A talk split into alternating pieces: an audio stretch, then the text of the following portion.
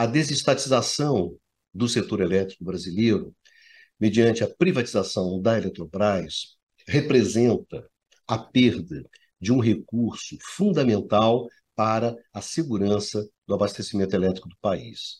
Desde 1962, quando foi criada, a Eletrobras exerceu um papel fundamental da garantia daquela energia necessária para o desenvolvimento econômico e para o bem-estar e o conforto da sociedade brasileira.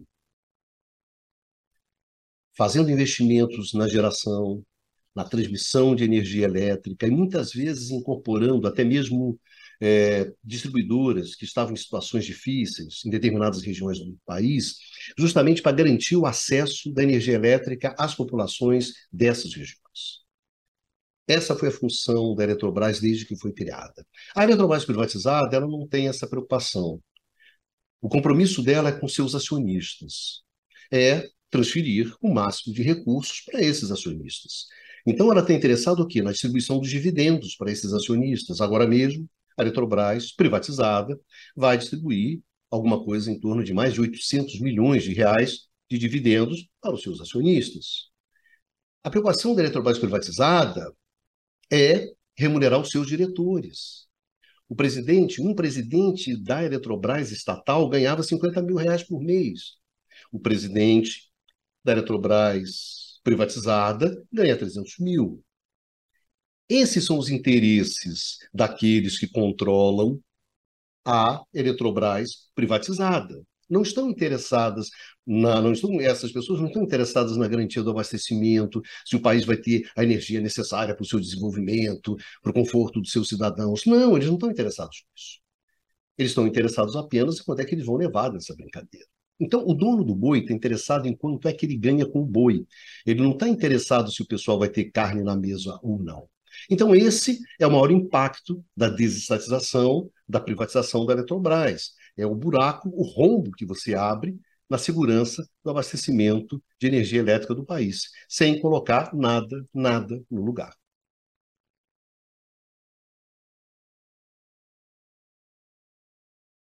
A privatização da Eletrobras ela é cheia de irregularidades, de ilegalidades e de absurdos. Um desses absurdos está sendo justamente questionado pela AGU junto ao Supremo Tribunal Federal. A Eletrobras, o Estado hoje, ele detém 42% das ações ordinárias, das ações nominais da Eletrobras. Essas ações, elas te dão o direito de participar do controle da companhia, de decidir os rumos da companhia. Então, quem detém ações ordinárias, quem detém ações nominais, deseja justamente participar da discussão sobre os destinos da companhia. Pois bem, numa situação normal, como o governo tem 42% dessas ações, em um conselho de administração onde se decide os destinos da companhia, os destinos da empresa, com 10 cadeiras, como você tem 42%, o governo deveria ter direito a quatro assentos nesse conselho. Porque tem 42% das ações ordinárias. No entanto, não é isso que acontece. O governo só tem direito a uma cadeira. E não quatro das dez, mas uma cadeira das 10. Isso significa que 32% dos votos desaparecem, 32% das ações viram pó. Porque, embora tenha 42%, o governo tem que operar como se tivesse apenas 10%. E 32%, meus amigos, é um terço, é um terço das ações.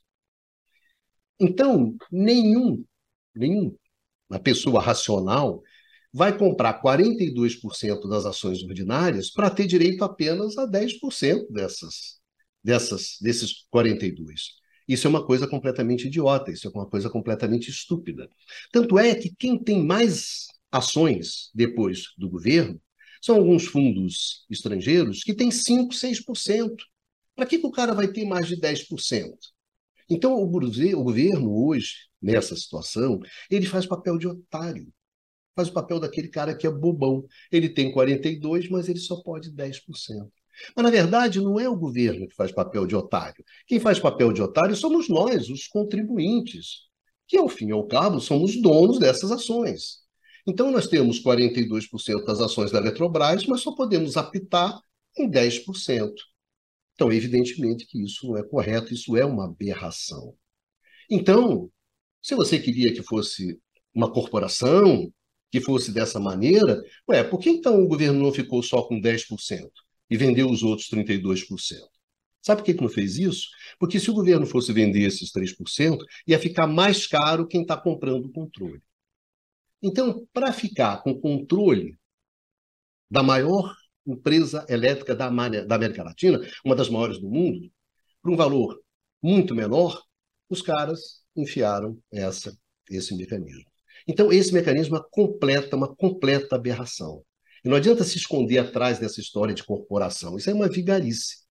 Vigarice para quê? Para justamente pagar muito menos pelo controle da empresa da Eletrobras. Não é à toa que a 3G, que até é do conhecimento do mundo mineral, que é quem controla a Eletrobras de fato hoje, tem 0,05 das ações ordinárias. 0,05. Não tem nem 0,1% ou 1%, tem 0,01%. Então, esse foi o esquema armado, e é contra isso, é questionando esse tipo de comportamento, esse tipo de decisão tomada pelo governo anterior e durante o processo de privatização da Eletrobras, que a AGU está se colocando contra, porque é simplesmente um absurdo. Isso é um absurdo inaceitável que um Estado aceite esse tipo de papel.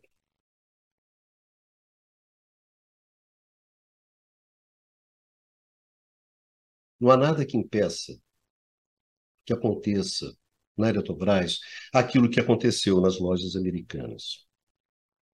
As lojas americanas eram controladas por um grupo no qual você reunia a fina flor do mercado financeiro brasileiro, dos empreendedores brasileiros.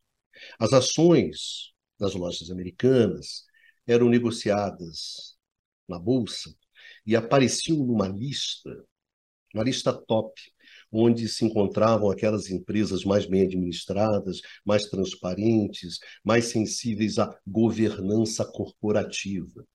E nada disso impediu que acontecesse nas lojas americanas o que aconteceu. Então, na medida em que o grupo, que tem um peso muito grande na gestão da Eletrobras hoje, é o mesmo grupo que controla e que controlava as americanas, então, não há nada, nada que faça com que a gente pense que é impossível acontecer na Eletrobras o que aconteceu nas lojas americanas. Mas esse não é o maior problema. O maior problema é que um grupo como esse, extremamente agressivo, e que aplica uma estratégia financeira extremamente agressiva na Eletrobras, tem implicações dramáticas no setor elétrico brasileiro. Por quê? Porque essa estratégia financeira extremamente agressiva simplesmente detona, implode a Eletrobras como esse sustentáculo, como esse pilar da segurança do abastecimento elétrico no país. Então, a questão mais importante não é a possibilidade da Eletrobras quebrar a partir do controle desse grupo. O que é mais importante é a possibilidade real e concreta desse grupo, dessa estratégia, implodir e quebrar o setor elétrico brasileiro. E jogar, simplesmente jogar para as calendas gregas a questão do abastecimento e da segurança energética do país. Isso que é importante e que é grave. E aqui também você não tem mecanismos hoje que impeçam essa implosão do setor elétrico brasileiro, principalmente se a gente tentar manter a estratégia que nós estamos aplicando desde 2016 de privatização e liberalização do mercado. Então, um grande risco é para o setor elétrico brasileiro não é simplesmente quebrar ou não quebrar a Eletrobras, como foi o caso das americanas.